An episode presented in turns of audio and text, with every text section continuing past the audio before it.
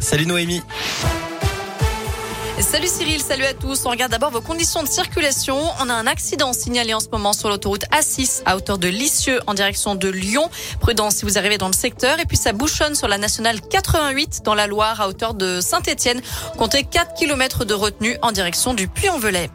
À la une, la réclusion criminelle à perpétuité avec 22 ans de sûreté. C'est ce qu'a requis ce matin l'avocat général à l'encontre de Nordal Lelandais aux assises de Isère, Gaëtan Barallon. Oui, Jacques Dallès est ensuite adressé au juré. J'imagine que pour vous, la mission ne sera pas simple. On ne vous demandera pas d'avoir l'assurance des preuves, mais d'avoir une conviction intime sur la culpabilité de l'accusé. Pour lui, Nordal Lelandais n'est pas un tueur en série, mais un psychopathe. Le mobile sexuel dans le meurtre de Maëlys est certain.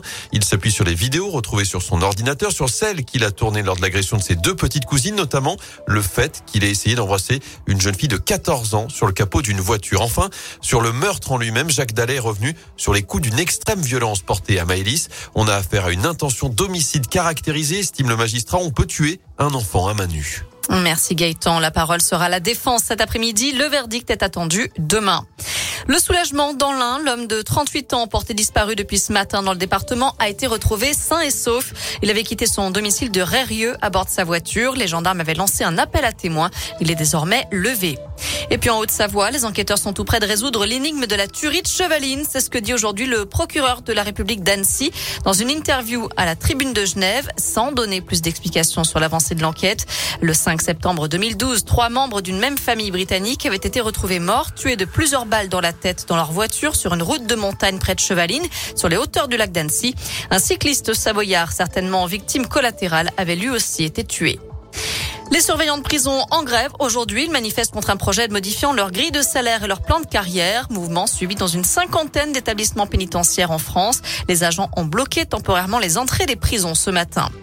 Une bonne nouvelle, la situation sanitaire s'améliore. On compte moins de 100 000 nouveaux cas ces dernières 24 heures. C'est le niveau le plus bas depuis le 24 décembre.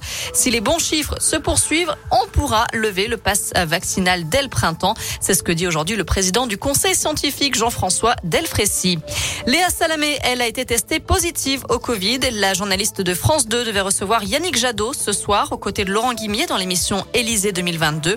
Elle sera remplacée par Nathalie Saint-Cric. Un mot de sport avec du rugby. Fabien Galtier a retenu deux joueurs de l'ASM en équipe de France pour préparer le match du tournoi des Six Nations contre l'Écosse. Damien Penaud et Tani Vili. Match qui aura lieu samedi 26 février.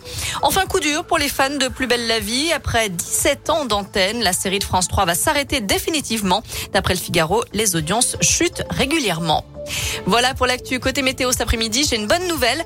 Les nuages laissent place à de belles éclaircies. Les températures grimpent jusqu'à 15 degrés. Merci Noémie.